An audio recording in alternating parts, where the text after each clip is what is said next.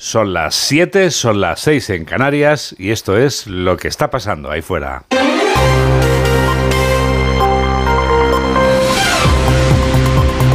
Onda Cero. Noticias fin de semana. Juan Diego Guerrero. Buenos días a todo el mundo. El pingüino de A3 Media se ha ido a dar una vuelta. No he visto a Mortimer al llegar esta madrugada, pero quería saber, Mamen Rodríguez Astre, si este domingo voy a estar arrecido de frío o si no va a ser para tanto. Va a ser para menos, Juan Diego, porque no te lo vas a creer, pero las temperaturas continúan subiendo. El ascenso de hoy va a ser acusado tanto que el día va a transcurrir cálido para la época, salvo aquí en el centro y en el oeste donde las nubes bajas, que seguro que ya has visto la niebla cuando venías, van a mantener el termómetro en su lugar con temperaturas normales para la época. El resto despedirá el puente en la playa con 25 grados, en especial los valencianos. Ya que sabemos que tendremos temperaturas normales de un país normal, actualizamos ahora las noticias en los titulares de apertura con Carmen Sabido.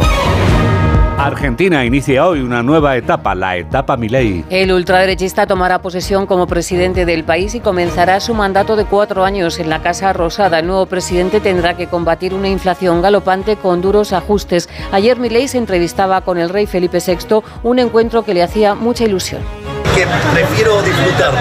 Hablaremos de la situación de Argentina y de España y de los lazos que nos unen y tratar de profundizarlos. Pedro Sánchez clama contra el virus de la ultraderecha. Durante el Congreso de los Socialdemócratas Alemanes en Berlín, el líder socialista afirma que la ultraderecha expande el virus del odio y del miedo y ese virus puede ser letal para la democracia frente a la ultraderecha. Dice Sánchez, necesitamos una Europa unida que no se arrodille ante las élites. Sabemos que el odio y el miedo son virus muy peligrosos. Un virus que puede ser letal para nuestra democracia. Este virus está invadiendo a los partidos tradicionales de derecha en muchas partes de Europa y de todo el mundo. El balance de víctimas en Gaza es más que dramático. Según el Ministerio de Salud palestino, 17.000 personas han muerto en el enclave y 48.000 han resultado heridas. Por su parte, las autoridades israelíes aseguran que su ofensiva, como mínimo, han muerto 7.000 militantes palestinos. Los bombardeos se centran en la zona sur de la franja, donde la situación es de colapso humanitario. Estados Unidos decide enviar 14.000 proyectiles de tanque a Israel. El presidente Biden ha aprobado esta venta de munición para Israel, saltándose el trámite del Congreso, porque según dice el Pentágono, se trata de una decisión de emergencia. Este apoyo se toma un día después de que el gobierno americano vetó una resolución de alto el fuego en la ONU. El gobierno intensifica la presión para que el PP negocie la renovación del Consejo General del Poder Judicial. El ministro Félix Bolaños tacha al Partido Popular de oposición destructiva, pero les insta que se sienten en la comisión de trabajo que ha propuesto Pedro Sánchez. Los populares están dispuestos a hablar de cuestiones de Estado y Feijó acudirá a la llamada de Sánchez, pero sin verificadores. Nosotros seguimos esperando la llamada de Pedro Sánchez. No Feijó acudirá sin verificador y sin mediador y sí esperamos que esa reunión se pueda producir en suelo nacional, que Pedro Sánchez no nos convoque en Ginebra como hace con sus socios de gobierno.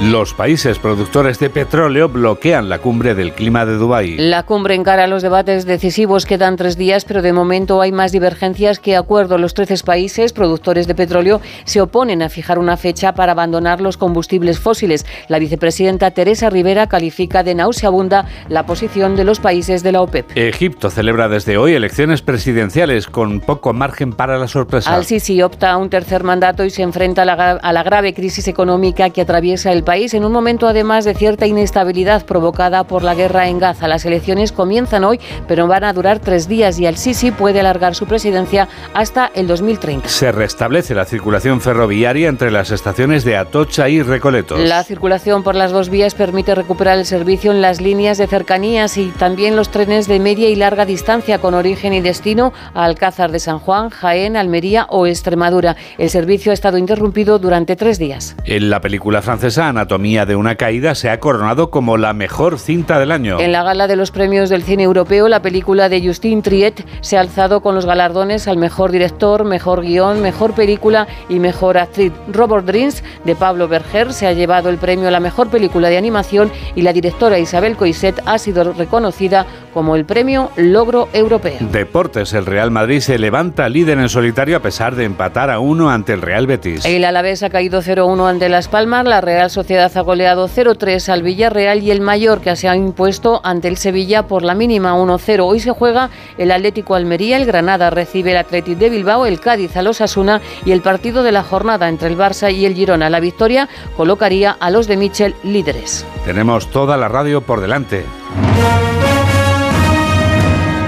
7 y 5, 6 y 5 en Canarias. Todo se acaba, incluso el acueducto de la Constitución y la Inmaculada que te ha permitido, a ti que te desperezas, tomarte unos días libres que parecen unas vacaciones. Este largo puente acaba hoy, aunque en las carreteras ya se notaba el tráfico de la operación retorno esta tarde-noche del sábado.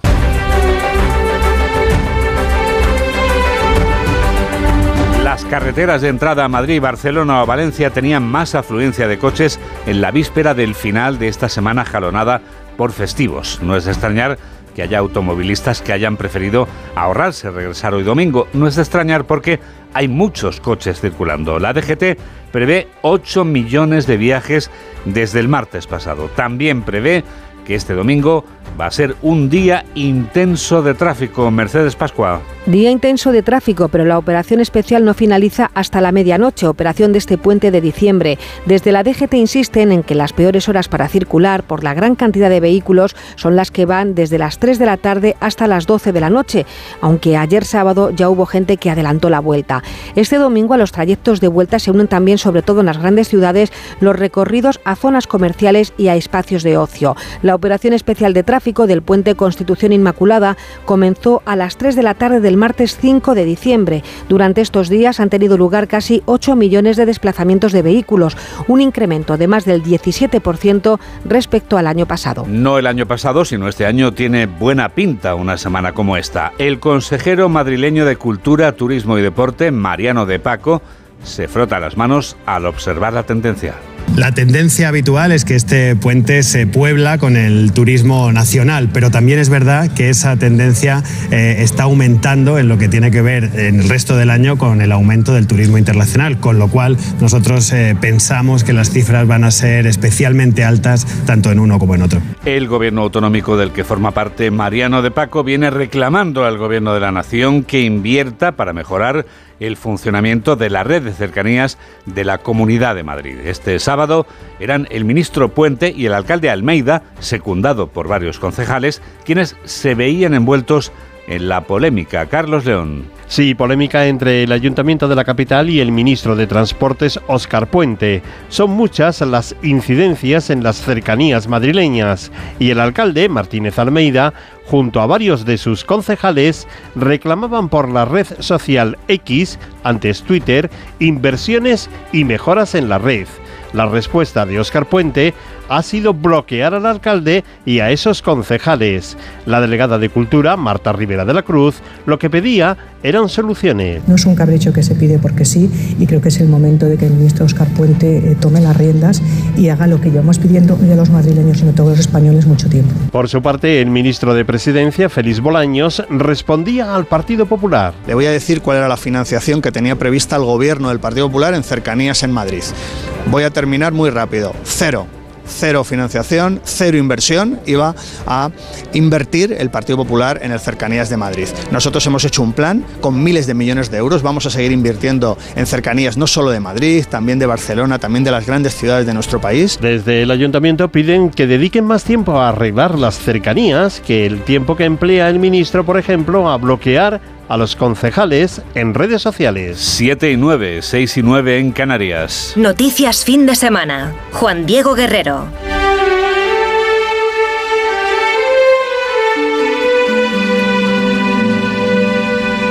Pedro Sánchez viajaba este sábado a Berlín para agradecer al canciller Olaf Scholz que haya apoyado a Nadia Calviño para que se convierta en presidenta del Banco Europeo de Inversiones. El presidente del gobierno español intervenía también en el Congreso del SPD, el Partido Socialdemócrata de Alemania. Sánchez aprovechaba su intervención para advertir del dilema existencial al que, a su juicio, se enfrenta Europa.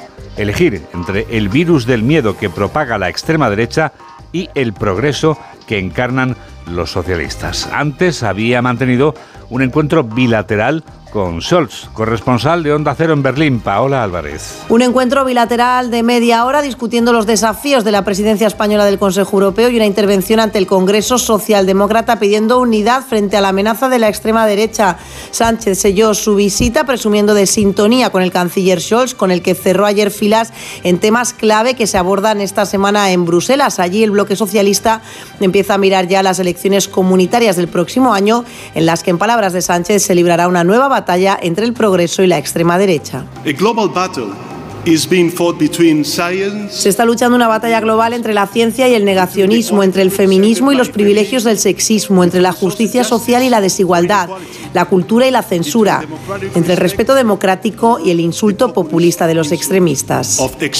Tanto Sánchez como Scholz enfrentan encuestas adversas en casa. En el caso del alemán, esta semana volvió a batir mínimos históricos en intención de voto, muy por detrás de la ultraderecha de Alternativa para Alemania. Mientras Pedro Sánchez estaba en Alemania, se quedaba en España como por portavoz socialista de guardia, Félix Bolaños. El ministro de Presidencia y Justicia se empleaba a fondo en rebatir la postura del Partido Popular sobre la renovación del Poder Judicial. Bolaños acusaba al PP de incumplir la Constitución y asumía que su responsabilidad al frente del Ministerio es precisamente que se cumpla la Carta Magna. José Manuel Gabriel. El ministro de Justicia defiende su responsabilidad de que la Constitución se cumpla y de que la justicia sea un servicio ágil y eficaz, aunque tenga enfrente a una oposición destructiva a la que no le interesa mejorar la vida de los españoles. Yo emplazo al Partido Popular a que se siente en la comisión de trabajo que le hemos propuesto, a que trabajemos por el estado del bienestar, por la justicia, por las personas con discapacidad y que no nos den una excusa más para no sentarse, para no hablar, para no dialogar, para no pactar, para no mejorar la vida de nuestros conciudadanos. El ministro Bolaños ha avanzado que va a analizar la propuesta realizada por el presidente interino del Consejo del Poder Judicial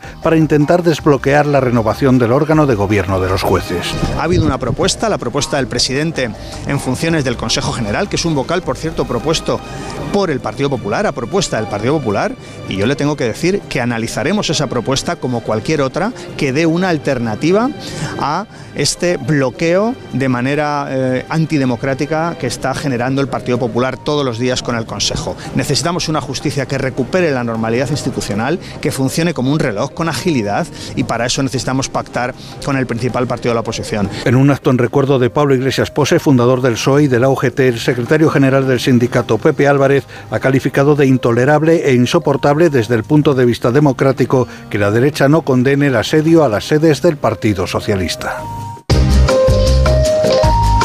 Miguel Tellado denuncia que Pedro Sánchez está amordazado y que los que lo amordazaron son sus socios necesarios de legislatura. El portavoz del Partido Popular en el Congreso confía en que la reunión con Alberto Núñez Feijóo, que ha anunciado el presidente del Gobierno, no se celebre en Suiza, como ha ocurrido cuando los interlocutores eran los correligionarios del expresidente a la fuga. Informa Jorge Infer. En una entrevista en Europa Press, Miguel Tellado pide que esa reunión se celebre en el Congreso, lugar en el que dice es donde deben llegar a acuerdos los partidos políticos. El Partido Popular dice no solo estar dispuesto a renovar el Consejo General del Poder Judicial, sino también a reformar el sistema de financiación autonómica y el artículo 49 de la Constitución. Lo que sí le puedo avanzar es que a esa reunión, si finalmente es convocada por el presidente del Gobierno, Feijóo acudirá sin verificador y sin mediador. Y sí esperamos que esa reunión se pueda producir en suelo nacional que Pedro Sánchez no nos convoque en Ginebra como hace con sus socios de gobierno. En otro orden de asuntos, el portavoz del PP en el Congreso también se ha referido a Vox, a quienes reprocha que traten de marcar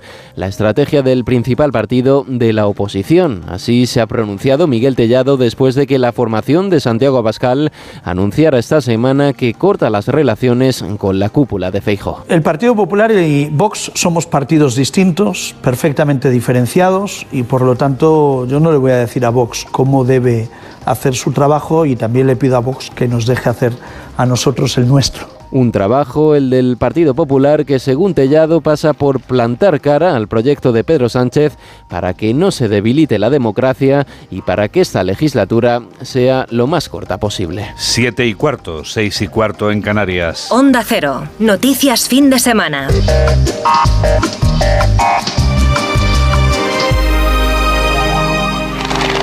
El rey Felipe habla con el presidente electo Milei sobre cómo España puede ayudar a Argentina.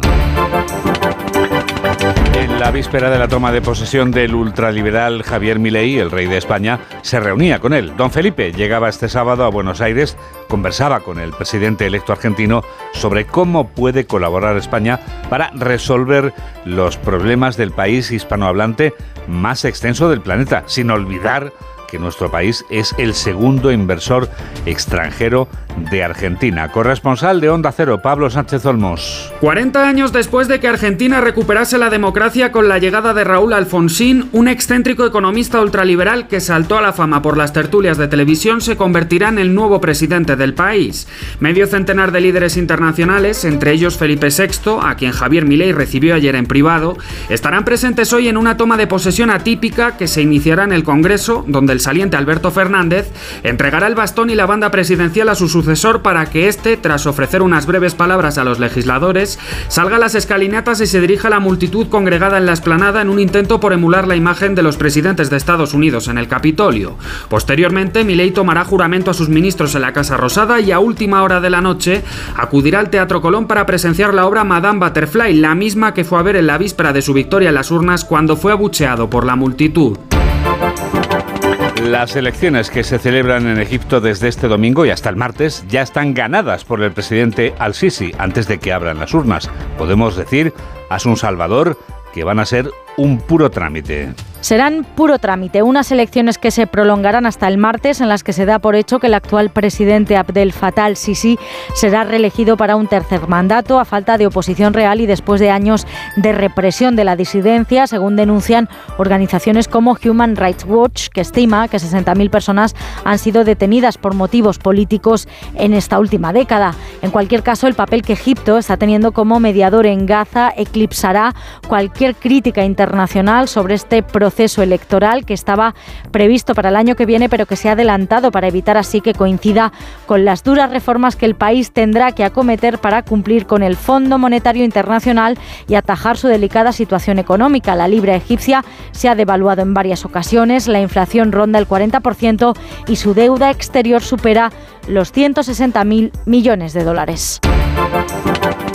Los 75 años que hoy cumple la Declaración Universal de los Derechos Humanos nos sirven para recordar que todavía hay lugares del planeta en los que esta declaración no se respeta ni existe posibilidad de hacerlo en un corto plazo de tiempo. Echamos la vista atrás para recordar este aniversario de los derechos humanos. Yolanda Viladcans. Si echamos la vista atrás, la reciente pandemia puso de manifiesto la falta de gobernanza global, de liderazgo y la urgente necesidad de solidaridad entre naciones. Pero desde 1948 hasta hoy, 75 años después, la historia de los derechos humanos es un éxito rotundo que nos permite seguir afirmando que todos los seres humanos nacemos libres e iguales en dignidad y derechos. Una máxima que pervive a pesar de la situación incierta que vive el mundo, con conflictos en Israel, Gaza, Sudán y Ucrania, y que obliga a reimaginar los derechos humanos, como explica Esteban Beltrán, director de Amnistía Internacional. Algunos retos que necesitan su encaje en los derechos humanos para el futuro. ¿no? Por ejemplo, todo lo que tiene que ver con tecnologías, la inteligencia artificial, la violación del derecho a la privacidad, un cambio climático que es la mayor amenaza intergeneracional de la historia. Por lo tanto, hay que consolidar lo que ya hemos hecho en derechos humanos e imaginar un mundo donde enfrentemos estos retos. Un panorama que en España ha evolucionado significativamente desde 1948, aunque a día de hoy existen grietas por donde se cuelan graves violaciones de derechos humanos. El trato a los inmigrantes y los refugiados que no sean ucranianos, las leyes que regulan la libertad de expresión, una sanidad muy débil y una atención primaria raquítica donde la gente no puede ir de momento a tratar sus enfermedades, una vivienda todavía que se considera como un bien de lujo. Desafíos que en nuestro país entrañan un reto principal a largo plazo que, según Amnistía Internacional, pasa por reformar la Constitución que no ofrece una protección uniforme de todos los derechos humanos. Sony 20. Noticias fin de semana. Juan Diego Guerrero. Ahora tenemos una buena noticia y no será la única porque tenemos la convicción de que lo mejor está por llegar. Qué buena noticia es que la Puerta Santa de la Basílica de Mérida se abra este domingo, festividad de Santa Eulalia. Mañana va a comenzar el año jubilar eulaliense, que quiere reivindicar el reconocimiento de la capital de Extremadura como cuna del cristianismo en la península ibérica. Onda Cero Mérida, Rafael Salguero. Las celebraciones de la patrona de la ciudad de Mérida, la Virgen y Mártir Santo Eulalia, tornan este año en una celebración especial y anual. Así, desde este domingo 10 de diciembre, con la apertura de la Puerta Santa de la Basílica de Santa Eulalia y hasta la conmemoración del 2024 de la patrona de la capital extremeña, se va a celebrar el año jubilar eulaliense, pedido y concedido a una comitiva meritense que se desplazó este año al Vaticano para reunirse con el Papa Francisco. Las peregrinaciones hasta Mérida, como la realizada desde Totana, Murcia, con más de un millar de devotos, una alfombra de flores, una petalada pirotécnica, un espectáculo de videomapping sobre un escenario de 160 metros cuadrados o dos conciertos este lunes. También un gran mural bajo el lema Bienvenidos a Mérida, cuna del cristianismo en España, van a dar inicio a un año repleto de actividades para honrar a la niña mártir. Enseguida escuchamos a Javier Urra, que tiene nuevo libro. Se titula La vida íntima y está publicado por Desclés de Bruber. El libro se adentra en la exploración de la condición humana y busca explicación al fenómeno del desencantamiento del mundo y el sufrimiento que esto conlleva. Lo que nos lleva a comprobar ahora mismo que todo en esta vida tiene una explicación que es psicológica. Hola, soy el Rey Melchor y yo también escucho noticias fin de semana de Onda Cero con Juan Diego Guerrero.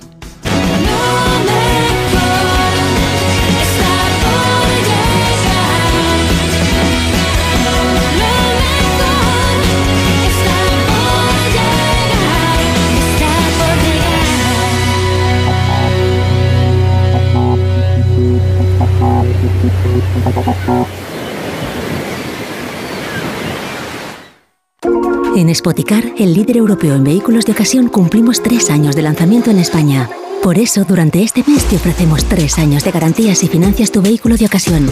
Visita uno de nuestros 200 concesionarios o reserva tu coche en spoticar.es. Financiación ofrecida por Stellantis Financial Services. Consulta condiciones en spoticar.es.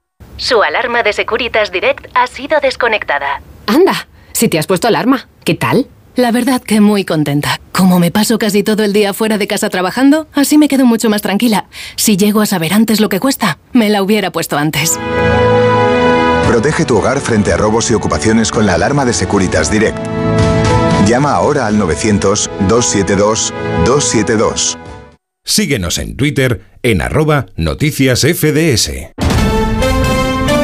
7 y 23, 6 y 23 en Canarias, el preciso instante del minuto psicológico.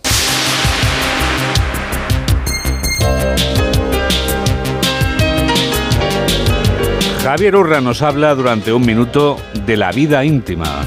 Esta es una sociedad que transmite un cierto desencantamiento y además con una tendencia a divinizar el yo interior. Creo, considero que lo que tendremos que hacer, el verdadero reto, el desafío es adentrarnos en nuestro yo profundo, pero para conocernos a nosotros mismos, conociendo, cooperando con los otros. Esta sociedad está excesivamente psicologizada y psiquiatrizada, quizá porque se ha desvinculado de la trascendencia. Sabemos que guardamos palabras, sentimientos que no vamos a trasladar a los demás, quizá porque podríamos generar dolor, quizá porque esas personas ya no nos acompañan. Pero es fundamental el derecho al secreto inviolable de nuestro pensar, de nuestro sentir, porque al final, fíjense, estamos a solas con nosotros mismos. Y es más, por respeto, por salud mental, créanme, no se debe de compartir todo. A nosotros nos cabe hablar con mi yo pasado, recordar, revivir y, ¿por qué no reelaborar nuestro acomodo de lo que fuimos, incluso de lo que queremos ser?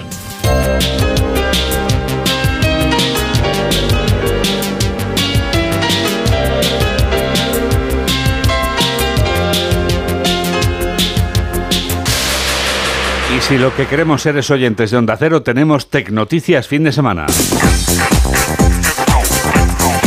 Esto significa, Mamen, la radio a tu alcance donde quieras y cuando tú quieras. Claro, nos puedes escuchar cuando quieras. Que estás durmiendo, que los sábados y los domingos a las 7 de la mañana es muy temprano. Cosa que no, porque las 7 de la mañana ya es una hora razonable para estar levantado un sábado o un domingo. Pues claro. Incluso entre semana. Incluso entre semanas. www.ondacero.es. Que siempre llevas el móvil contigo, pues descárgate nuestra app que es gratuita y te ofrecemos todo. También te ofrecemos todo si conectas con nosotros a través de la red social Facebook.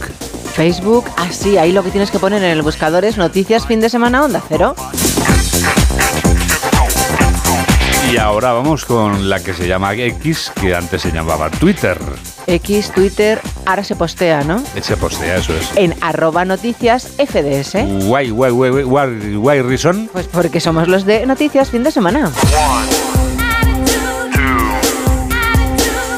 No me digas que tenemos también una cuenta en la de las fotos, la de Instagram. Guerrero-Juan Pero hay más, ¿dónde está toda la música que suena ahora la navideña durante toda temporada aquí en Noticias Fin de Semana? Tenemos una lista de reproducción. Weekend News Christmas, ponlo, salimos los primeros. Esa es la que tenemos en la página web, Weekend News Christmas. Ahí en Ay, nuestra ¿qué me página, preguntabas? Ahí en nuestra página web están todas las canciones, pero Estaba de también- compras yo, ¿o También qué? tenemos edades de compras, sí. Estabas, como abren en Madrid todos los días. Sí.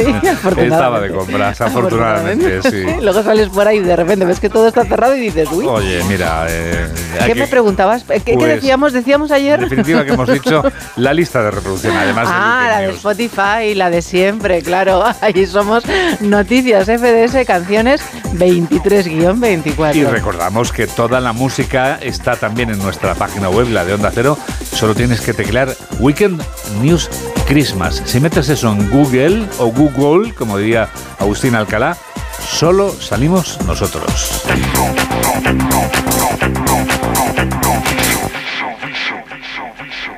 Bueno, pues la música sin duda es fundamental en el cine.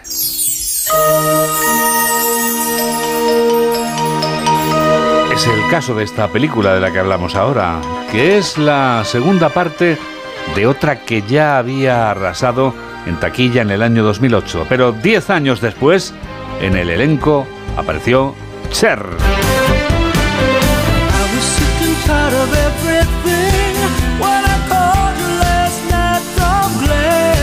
Y esta película no sería la misma sin Cher. Su presencia contribuiría a que también esta segunda parte fuera un éxito en la pantalla grande y en la venta de su banda sonora original, en la que aparece este número musical que estamos escuchando. Las canciones de ABBA vuelven a escena, pero esta vez con la presencia de una diva, porque solo a una diva se le permite elegir al actor con el que va a protagonizar el romance del filme. Mamen Rodríguez Astre nos descubre todo lo que no sabíamos de Mamma Mía 2. Estamos ante una precuela y a la vez una secuela con un único objetivo, disfrutar de unas vacaciones de verano en solo dos horas, tiempo por cierto que dura la película. En esta ocasión las canciones no son tan conocidas. Esta universidad me ha enseñado muchísimo.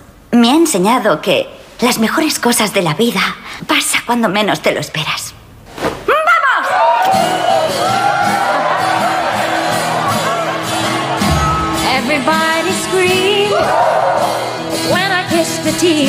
Los chicos del grupo ejercen de productores ejecutivos. Incluso vemos a uno de ellos en esta escena, la que abre el film, como profesor universitario. La canción se escribió en 1975. Sería estupendo que alguien llevase esto a la península para el último correo.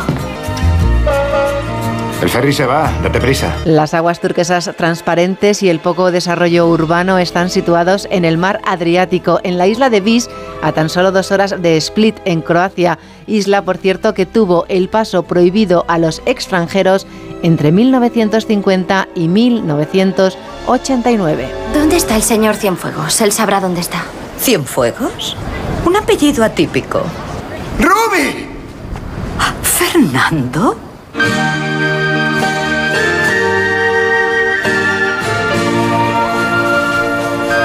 Amor.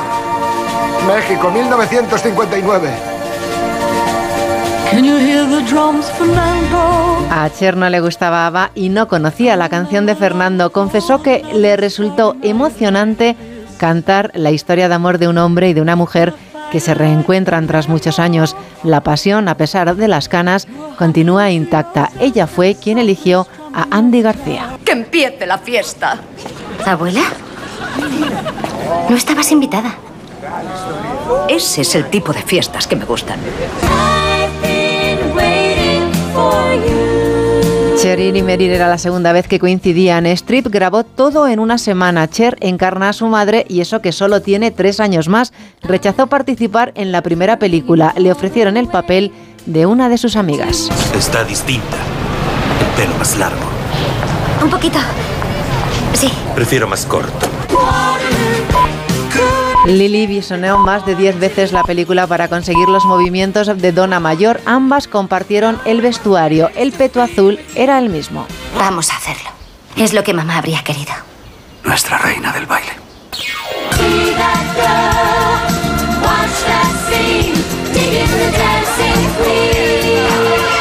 Es el número más ambicioso. Fue tan complicado que se convocó a muchos miembros del elenco original del espectáculo teatral.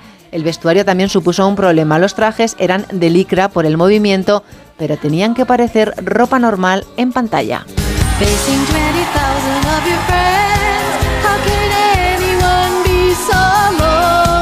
Ya hemos llegado a las siete y media, ya hemos llegado a las seis y media en Canarias. ¿Y hay mejor manera de llegar a esta hora que con esta música? ¿Y hay mejor manera de llegar a esta hora que escuchando Onda Cero?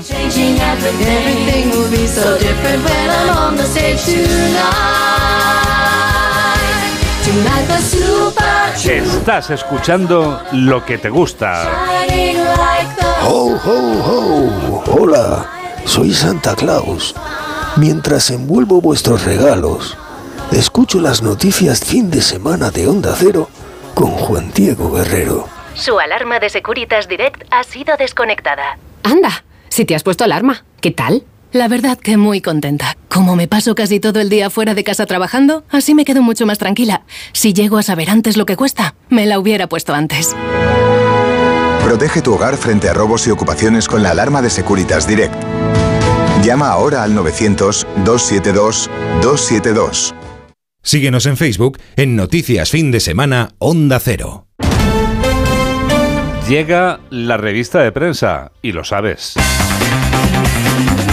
Mamen, queremos saber cómo titula La Razón, por favor. Pues como es domingo, Juan Diego que lleva entrevista en esta ocasión a Carmen Funet, que es vicesecretaria de organización del Partido Popular. Dice que tenemos plena confianza en que la Unión Europea operará la amnistía. Vamos a defender el interés general y eso significa tener puentes y no construir muros que no hay a la moderada y dura se puede hacer una posición con firmeza, pero también con mesura. Y por último, lo que destaca este periódico es que no usaría alguna expresión de Vox sobre la violencia machista, pero tampoco del Partido Socialista. El PP recela de los pactos con un PSOE amordazado por sus socios, Díaz y Belarra, que ponen fin a un matrimonio político de conveniencia, y Milei, que adopta un perfil de estadista antes de asumir la presidencia. Por último, el Real Madrid empata ante el Betis con otro gol de Bellingham. El país y el Betis marca un gol con Aitor Ruibal que es el goleador del Real Betis. El país, Israel, lleva a Gaza al borde de un colapso humanitario.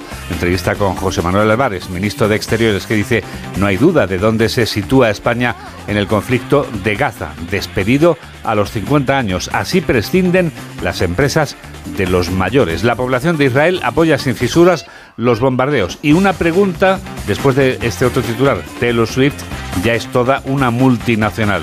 Una pregunta que se hace hoy el diario El País. ¿Es posible vivir sin carbón, gas y petróleo? El periódico no cuenta lo que ha hecho el Madrid y tampoco lo que ha hecho el Betis, Juan Diego.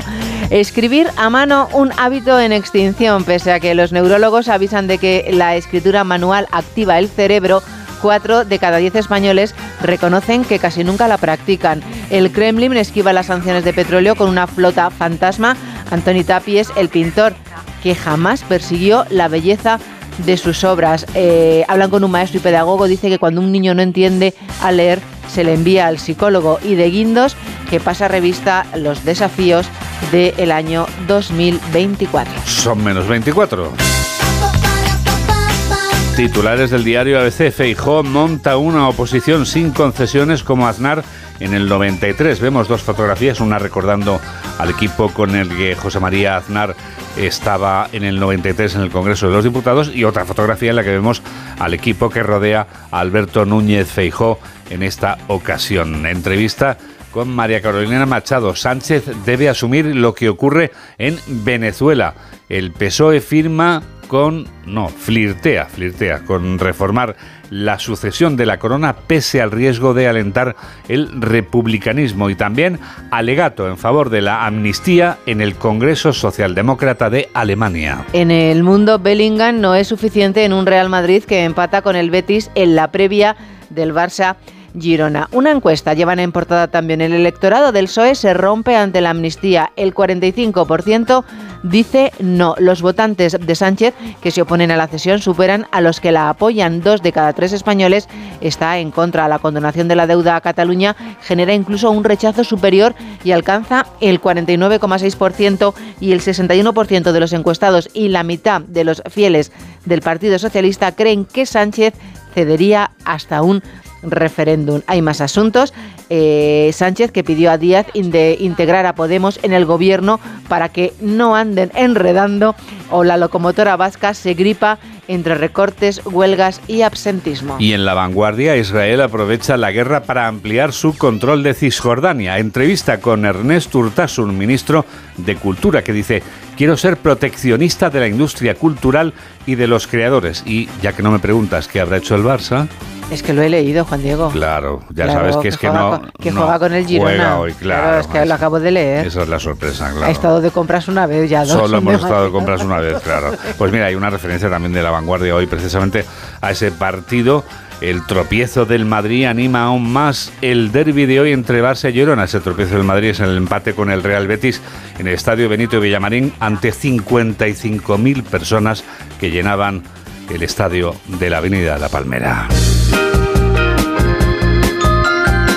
Y bajo una palmera, María del Carmen, ¿qué más te has encontrado en los suplementos y periódicos del domingo? Pues mira, en la vanguardia, Juan Diego, el reino de los arrepentidos. ¿De quién hablamos? de un montón de gente. Por ejemplo, Nicki Minaj es la última en confesar que se equivocó con los retoques estéticos. Hay tantas, Juan Mm. Es Diego. que, claro, es que... Nicole Kidman. Oye, todo el mundo Melanie se equivoca. Griffith, Todo el mundo se equivoca en esta Courtney. Cox. Madre mía. Ellas reconocen haber abusado del Botox. Por ejemplo, Victoria Beckham dice que admite que fue un error operarse el pecho y Mickey Rourke que se equivocó de cirujano. Se le fue la mano. A, a él y al cirujano, vamos, también quiero decir, porque esto es cuestión de dos. Bueno, igual que te, haces, te lo pones, te lo quitas, Uno se equivoca efectivamente en la vida y quien diga que no se equivoca está faltando a la verdad, porque La todos nueva- nos equivocamos. Claro, todos. La nueva relación de Kevin Costner tras un divorcio difícil, el actor parece estar ilusionado con la cantante, con una cantante, con Jewel. Ah, pues mira, oye, sí, es que es, sí, sí, sí, sé quién es, sé quién es. Vamos a ponerla un día. Dice, testigos confirman que estaban abrazados en una isla que es propiedad de Richard Branson. Ah, mira, el de Virgin. Claro, este hombre tiene islas, pues como tú, por ejemplo, tienes un teléfono móvil, él tiene una isla. Sí. Sí. Bueno, no, tienes un piso, tu piso, pues él tiene una isla. La hija exmatrimonial de Alberto de Bélgica pide al ministro el mismo trato que sus hermanos. Hija exmatrimonial de Alberto, de, Bélgica- de Bélgica. Pide el mismo trato que sus hermanos. Mm, o sea, que tiene varios hijos. Ah, sí, sí. Varios, unos cuantos. Debe ser, no sé. Sí, sí, sí, sí, sí. Sí, sé lo que estás pensando. También se le ha ido la mano. Bueno, más que la mano, en fin, ahí avancemos. En otro terreno de la información. Eh, eso que tienes ahí en el diario El Mundo, ¿qué es? En el diario El Mundo, pues fíjate, mi padre, el hombre que robó 1,7 millones de dólares en un banco y no lo pillaron nunca. Nunca lo supo nadie, ni su hija ni su mujer. ¿Sabes cuándo se lo dijo? En el lecho de muerte, Juan Diego. Madre Cuando se mía. estaba muriendo le dijo, tengo una cosa que contarte. Seguro que ella pensó, me va a decir que no es mi padre. O sea, y que le dijo, no, no conocían. soy lo- tu padre y soy un ladrón que robó 1,7 millones de dólares.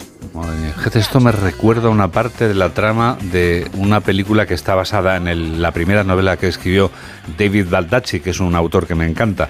La película Poder Absoluto, que dirigió y protagonizó Clint Eastwood, que recomiendo a los oyentes. Solo me confesó su historia cuando estaba en el lecho de muerte. La propia hija y el hijo del detective que le siguió la pista, sin éxito durante cuatro décadas, han ayudado a reconstruir la escapada del ladrón de bancos. Él realmente solo quería imitar a Thomas Crown. Otra película, Juan Otra Diego. película, es verdad. Solo quería imitar a Thomas Crown. Pasó 52 años como fugitivo, usando un nombre falso y mintiendo a su mujer y a su hija casi hasta el final. Nunca le atraparon, Juan Diego, pero es que murió pobre. ¿En serio? No supo gestionar sus Se- 1,7. también se le fue la mano. Dice, mi padre siempre estaba presente, me llevaba al colegio cada día, se aseguraba de estar en cada uno de mis partidos de fútbol. Recuerda a su única hija, dice que hacía una vida convencional y no se escondía. Eso sí, nunca pudo salir del país porque, claro, no tenía pasaporte. Claro. Le decía a su mujer, ¿qué te parece si nos vamos, por ejemplo, a México, allí al calorcito, a pasar unos días? Y le decía, "Mm, esto de viajar a mí es que no me gusta. No me gusta, sí. Mejor aquí, mejor aquí. Dice, el tratamiento para el cáncer de su madre y una inversión fallida en un restaurante le dejó en la bancarrota. Bueno, Bueno, así es la vida. sí. El dinero viene y se va. Si no lo administras o no lo guardas, claro que hay una parte ahí que dedicó al tratamiento del cáncer de su madre que lógicamente estuvo muy bien empleado. Oye, ayer que descubrimos todos la inteligencia artificial Sí, aquí sí. en la redacción, Estuvimos eh, descubriendo la redacción y nos inquietó nos, y nos perturbó un poco. Nos ¿eh? perturbó, sí, me inquieta, me perturba. porque es que es capaz de hacer todo ya la inteligencia artificial. Pues un- en China una familia está encantada porque Ah, casi 24 años después han encontrado a su hijo que fue secuestrado cuando era un bebé, Pero bueno, gracias a la inteligencia artificial. qué interesante. ¿no? El chaval era un bebé, tenía escasos meses, la madre bajó un momento al supermercado que estaba a escasos 100 metros de su casa y le dejó solo. Bueno, esto ya no vamos a entrar aquí porque Sí, le no vamos solo, a hacer debate. bueno. sí, eh, vamos a dejar a un lado el debate ético, sí. Tardó 10 Vamos a ver, minutos sí. y cuando llegó le dejó encima de la cama, el bebé no estaba encima de la cama. Eran tan pobres Juan Diego que ni siquiera tenían una cámara de fotos, no tenían foto, nunca le habían hecho una fotografía al bebé. Contrataron a la policía, contrató a un señor que hacía dibujos, ellos le de- describieron cómo era su hijo, hizo un dibujo, era complicado encontrar así al bebé. Como un retrato robot, digamos. Exacto, como un retrato bebé, pero 24 años después, Juan Diego, el niño desapareció el 18 de enero de 1999 y la llamada la recibieron, eh, bueno, ahora no lo encuentro, pero vamos. Hace eh, poco, ¿no? Sí, el 27 de noviembre de 2023. Pero bueno, mamen, eso quiere decir que el niño ya está muy crecidito. Hombre, claro, 24 años, Juan 24 Diego. tacos tiene 24 años Ya tenía. Les llamaron niño. por teléfono y le dijeron, hemos encontrado a su hijo. Y los padres dijeron, Madre ¿cómo? mía, Qué bárbaro. Dice, sí, gracias a la inteligencia artificial le hicieron la prueba de ADN y dio positivo. Juan Diego, el él. 99,9% era su hijo. El señor, fíjate, se ha adelantado que ha dicho que le va a comprar un coche de lujo. Toma ya. Mira. Oye, pues mira. Oye, de no tener cámara de fotos a comprarle un Hombre, coche de es lujo. un paso de gigante. Impresionante, barbaridad. ¿eh? Impresionante, desde luego. sí. Hombre, mira, mm, está bien demostrar a veces las utilidades positivas de los inventos de la humanidad. ¿No? Claro, Claro. muchas cosas. Muy bien, y en este minuto y medio final, ¿qué nos cuentas? Me queda un minuto. Bueno, pues te voy a hablar de Santiago Segura. Dice, tengo un rollo servil y me pasa con el público como con las mujeres. Lo que me importa es su placer. Madre mía, está contundente Santiago Segura ¿eh? en la entrevista. Sí, sí, sí, sí. Mm, Ya, Ya, no puedo continuar. no tienes, te has quedado sin palabras. Vale. ¿Era Bueno, todo o no? ¿Puedo seguir? Sí, claro, me te quedó un Ah, minuto. pensaba que ya no tenía más. No, tenías un minuto y medio, ya has consumido Ah, medio. que tenía en un este minuto y medio. Pues te voy a leer, por ejemplo, las portadas de, las Algo de revistas. Tamara me tienes que Claro, contar, en ¿no? 10 Claro. minutos Tamara, Íñigo y yo no descartamos la adopción. Bien. Aitana, que se refugia en su amigo, el surfista Aritz Aramburu, sabes que la ha dejado Sebastián Yatra y que anda llorando por las esquinas. Ana Obregón, las puertas de mi casa siguen abiertas para Alessandro Lecchio, deben estar enfadados, no sabía yo, ¿no? Yo tampoco, pero bueno, oye, si las puertas están abiertas, que, que entre. Y, Y si en quiere, el- vamos. las tristezas, Juan Diego Semana, la última de las grandes estrellas, nos deja a los 84 años. Adiós a nuestra chica Yeye, a Conchita Velasco. Ángel Cristo Jr. reaparece con su novia en plena polémica. Ofaina, la ex del Joyas, ¿te acuerdas del Joyas? Sí, sí, sí, sí, Dice, me nos cuenta su pesadilla. Necesito que lo detengan ya. Sí, pero creo que estaba en paradero desconocido, ¿no? No lo habían localizado. Sí, sí, no pues yo juraría que más de un año. La verdad es que a lo mejor ya son cuatro. ¿no? Sí, que los años eh, pasan así. ¿cómo, que- ¿Cómo pasa el tiempo? Sí. ¿Cómo pasa el tiempo? ¿Algo más en estos últimos segundos? Pues, por ejemplo, mira, le preguntan qué desayuna Majo Manuel de Prada y dice que cuando está escribiendo solo toma un té con leche porque la teína le activa un poco las neuronas. Muy bien. Voy a ello. Qué gran escritor Juan Manuel de Prada. Qué maravilla tener esa capacidad que tiene este autor. Bueno, es una capacidad innata, pero otra parte desarrollada. Oye, pues has estado muy bien. Acabar con Juan Manuel de Prada me parece un final extraordinario y es acabar en alto. ¿Algún aislado en la sala?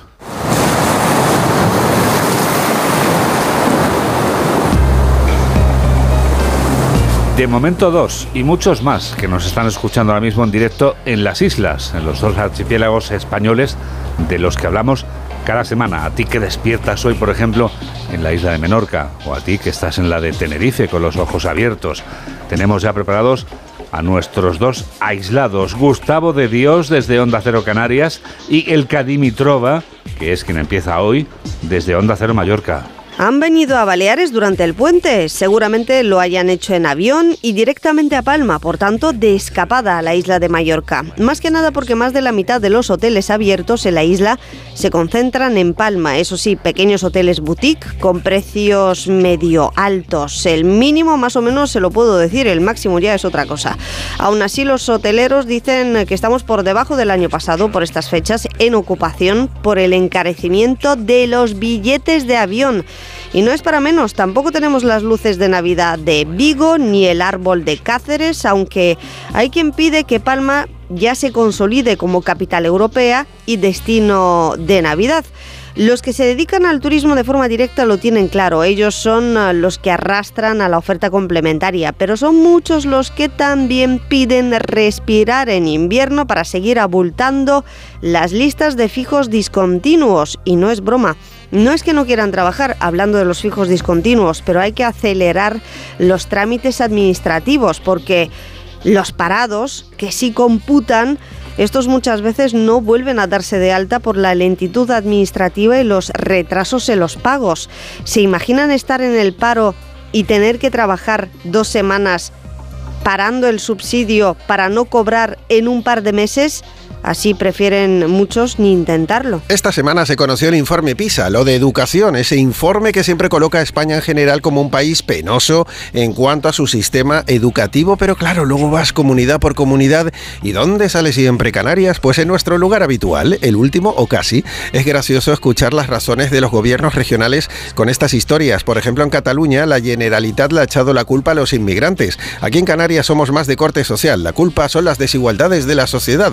Bueno, aquí ricos, lo que se dice ricos hay cuatro, pero sí es verdad que hay dos clases sociales, los que tienen un sueldo normal tirando alto, todos funcionarios o trabajadores importados, y los de aquí que ni vivienda, ni carne, ni pescado en la cesta de la compra, ni vacaciones en el sur de tu isla con tu sueldito de 1.200 euros netos, el que más. Para los políticos de aquí estos tampoco saben leer y estudiar porque son pobres y ya se sabe, carnavales, reggaetón y playa, pobrete y alegre, ya se sabe, buen pobrete, ¿quién quiere dinero si el dinero no da la felicidad?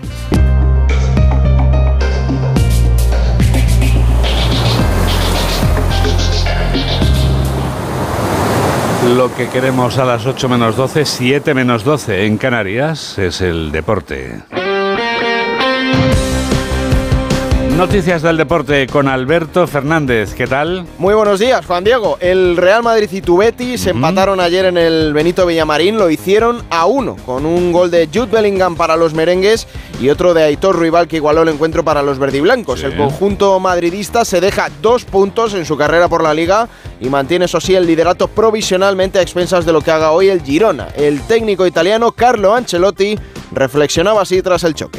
Lo malo que ha pasado es que Ruibal ha marcado un gol fantástico eh, y que, eh, eh, con lo cual han empatado el partido. Y, y nada más. eh, Como he dicho, yo estoy satisfecho porque no siempre se puede ganar todos los partidos. Hasta ahora lo hemos hecho bien y lo vamos a hacer bien otra vez en el futuro también. Si queréis que no estoy satisfecho, le digo no estoy satisfecho, pero yo estoy satisfecho. Queréis que, que diga estoy muy triste, enfadado, no es así, estoy contento. Chao. Más resultados de ayer en primera, victoria de la Unión Deportiva Las Palmas por 0-1 en Vitoria ante el Alavés con un gol de Kirian Rodríguez. Triunfo de la Real Sociedad 0-3 en la Cerámica en casa del Villarreal y protagonista fue el guardameta Churi Urdin, Alex Remiro, anoche en Radio Estadio. Este año va a haber mucha gente en la pelea, yo creo, y eso también pues habla de lo, de lo bien que hacen las cosas eh, los clubes eh, y la liga y, y- y los jugadores y, y el nivel yo creo que, que es alto. Este año estoy a gusto, estoy, estoy jugando bien, estoy fluyendo como, como quien dice en el campo y entrenando luego me, me saldrán partidos buenos o no, pero la verdad que estoy, disfrutando mucho de, la temporada que estoy haciendo. Eh, pero también te decir que hay, hay porterazos españoles que están haciendo una grandísima temporada, como puede ser, por ejemplo, Álvaro Vallés, eh, de Las Palmas, que está a un nivel brutal. Además, el Sevilla cayó derrotado anoche en Son Mox, en Mallorca, con gol de Larin 1-0. Vencieron los bermellones a un conjunto hispalense que queda muy tocado, principalmente su entrenador Diego Alonso, que tras dos meses en el cargo aún no ha conseguido ganar ni en Liga ni en Europa y se mantiene solo cuatro puntos por encima del descenso. Después de ver los jugadores en el campo, ¿cómo no voy a tener fuerza? Después de verlo en el partido, en el partido contra Villarreal, ¿cómo no voy a tener fuerza? No. Los ve jugar y me, responden, ¿cómo no voy a tener fuerza? La fuerza es permanente. ¿eh? Primero porque mi, yo creo que yo ya lo he dicho, pero a mí me enseñaron desde chiquito a luchar, siempre. eh, fue la enseñanza que me dieron. ¿eh? Este club se ha caracterizado toda la vida por eso, pero después de ver jugar a los futbolistas, me hace estar más firme que nunca. Y hoy desde las 2 de la tarde el Atlético de Madrid recibe al colista, la Unión Deportiva Almería, en el Metropolitano. Diego Pablo Simeone no contará ni con Pablo Barrios ni con Lemar. En primera instancia piensa en el, en el partido, pero está claro que al tocarnos lo que nos toca, sobre todo por el partido de- del Sevilla que se, se atrasó en su momento, se retrasó en su momento, eh, nos va a llevar a, a jugar cada tres días, cinco partidos en 13 días. Va a ser un esfuerzo grande, sabemos que vamos a necesitar a todos y está claro de que tenemos que jugar con, con todo lo que me vaya viniendo en mi cabeza en el correr de cada partido que juguemos, siempre pensando como primera instancia en el partido que vamos a jugar. A las 4 y cuarto de la tarde, Granada, Athletic Club de Bilbao. Para las 6 y media se miden Cádiz y Osasuna. Quedará para las 9 de la noche el duelo del hasta ayer colíder, el Girona, que visita al Club Barcelona en Montjuic. Si ganan, se pondrán líderes en solitario. El Barça sin Ter Stegen y con Joao Félix en el foco, habla su técnico Xavi Hernández. Bueno, a mí me gustaría seguir contando con Joao Félix, claro, estoy encantado, ya dije, estoy muy contento, él también, el club también con él, todas las partes lo tenemos claro, pero vamos a ver, ahí hay una negociación que ya a mí no me, eso no me incumbe, al final es Deco, el presidente, son los que, que tienen que, negociar, ¿no? Pero, es, pronto todavía, es pronto todavía, pero sí, como entrenador sí me gustaría contar con Joao Félix. En segunda división, partidos de la jornada número 19. Ayer victoria del Real Valladolid 2-1 sobre la Sociedad Deportiva Morevieta. Este resultado le deja al conjunto de Pet Solano en puestos de ascenso directo a Primera División. Además, empate a cero del Sporting de Gijón y el Levante en el Molinón. Igualmente quedaron empatados sin goles el Burgos y el Club Deportivo Mirandés en el derby de la provincia. Para hoy a las 2 de la tarde, Elche Cartagena. A las 4 y cuarto, Racing de Santander Oviedo. A las 6 y media, doble turno con el Eibar Andorra y el Leganés Eldense. Cerrará la jornada dominical en el Alcoraz del Sociedad Deportiva Huesca. Racing Club de Ferrol. Y en fútbol internacional, el Aston Villa sigue su ascenso en la Premier League con Unai Emery ganándose cada vez más crédito en el club de Birmingham que ayer ganó al Arsenal 1-0 y se coloca tercero a un punto precisamente de los de Mikel Arteta y a dos del líder, el Liverpool. También en Inglaterra, el Bournemouth de Andoni Iraola venció 0-3 en Old Trafford al Manchester United y derrota abultada en Alemania del Bayern de Múnich que perdió 5-1 en Frankfurt ante el Eintracht y deja al Leverkusen de Xavi Alonso líder en solitario. 8 menos 7, 7 menos 7 en Canarias. Actualizamos las noticias en los titulares de cierre con Carmen Sabido y Mamen Rodríguez Astre. Argentina inicia hoy una nueva etapa, la etapa Milei, el ultraderechista, toma posesión como presidente del país. El nuevo presidente tendrá que combatir una inflación galopante con duros ajustes. Ayer Milei se entrevistaba con el rey Felipe VI y a su toma de posesión asiste Volodymyr Zelensky. Pedro Sánchez clama contra el virus de la ultraderecha en el Congreso de los Socialdemócratas alemanes. Sánchez afirma que la ultraderecha expande el virus del odio y el miedo y ese virus puede ser letal para la democracia. Frente a la ultraderecha, dice Sánchez, necesitamos una Europa unida. El Ministerio de Salud palestina eleva a 17.000 los muertos en la franja de Gaza desde el pasado 7 de octubre. Por su parte, las autoridades israelíes aseguran que en su ofensiva como mínimo han muerto 7.000 militantes palestinos. Los bombardeos se centran en la zona sur donde la situación es de colapso humanitario. Estados Unidos decide enviar 14.000 proyectiles de tanque a Israel, saltándose el trámite del Congreso. España, Bélgica, Irlanda y Malta piden que el Consejo Europeo fije esta semana una posición clara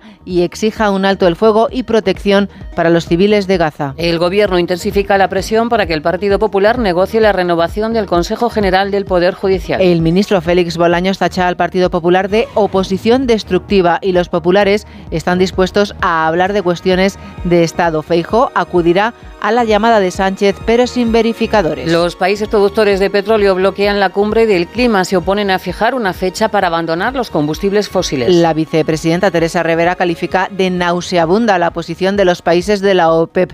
Europa presiona para lograr un acuerdo de mínimos a tres días del final de la cumbre. Se restablece la circulación ferroviaria entre las estaciones de Atocha y Recoletos. Esta mañana ya están operativas las líneas de cercanías y los trenes de media larga distancia con Alcázar de San Juan, Jaén, Almería o Extremadura. La película francesa Anatomía de una caída de Justine Triet se corona como la mejor cinta del año. Robot Dreams de Pablo Berger se ha llevado el premio a la mejor película de animación y la directora Isabel Coixet ha sido reconocida con el premio Logro Europeo. Y el día nos trae una subida generalizada de las temperaturas de forma que en Galicia y Asturias se van a registrar aguaceros persistentes y fuertes rachas de viento, nubes y niebla en el centro y sol en el área del Mediterráneo. En Tenerife alcanzarán los 26 grados y en Teruel despiertan a menos 2. Esto es América y este es Agustín Alcalá. Las distinguidas presidentas de tres de las universidades más famosas de Estados Unidos y del mundo han suspendido esta semana en uno de los cursos que se ofrecen a los estudiantes novatos en Estados Unidos. Comunicación 101, el más fácil, el que requiere muy pocos conocimientos, muchos menos de los que tienen las tres presidentas de Harvard, el Instituto de Tecnología de Massachusetts y la Universidad de Pensilvania. Comunicación 101 es un curso que requiere, lo primero, decir la verdad y ser honesto a la hora de responder a las preguntas de los profesores y, en este caso, de los congresistas que en el Comité de Educación de la Cámara de Representantes las preguntaron si el genocidio de los judíos es antisemitismo. Claudine Gay, de Harvard, Sally Consbrook, de MIT y Elizabeth McGill, de Penn, prefirieron ante sus señorías echar balones fuera, hacerse las listas y sobradas y desperdiciaron una oportunidad de declarar que sí, que el solicitar el genocidio de los judíos, aunque sea de palabra y no con acciones, es un caso claro de persecución religiosa y política. Las tres presidentas, reconocidas profesoras, repletas de títulos y de másters, están pagando hoy las consecuencias de su falta de claridad. Hay muchos donantes que van a retirar docenas de millones de dólares que han dado a sus universidades y políticos que solicitan su dimisión porque se olvidaron de aquella clase que tomaron cuando estaban en el primer año de sus estudios universitarios. Un suspenso en Comunicación 101 que las acompañará el resto de sus días. Tú también escuchas este programa de noticias que produce Mamen Rodríguez Astre y que realiza Miguel Jurado aquí en Onda Cero, en la radio. ¿Cómo pasa el tiempo? Nos despedimos ya con la tercera canción de nuestra colección Weekend News Christmas que encontrarás en la web de Onda Cero, disponible ya para ti. Suena la voz de una mujer a la que hemos escuchado antes como preludio a este momento que llega ahora. Cher acaba de publicar un álbum que no engaña, que se titula Christmas. Con canciones originales como Estos ángeles en la nieve, Angels in the Snow. Gracias por estar a ese lado de la radio en la que enseguida comienza Por fin no es lunes con Jaime Cantizano. Que la radio te acompañe.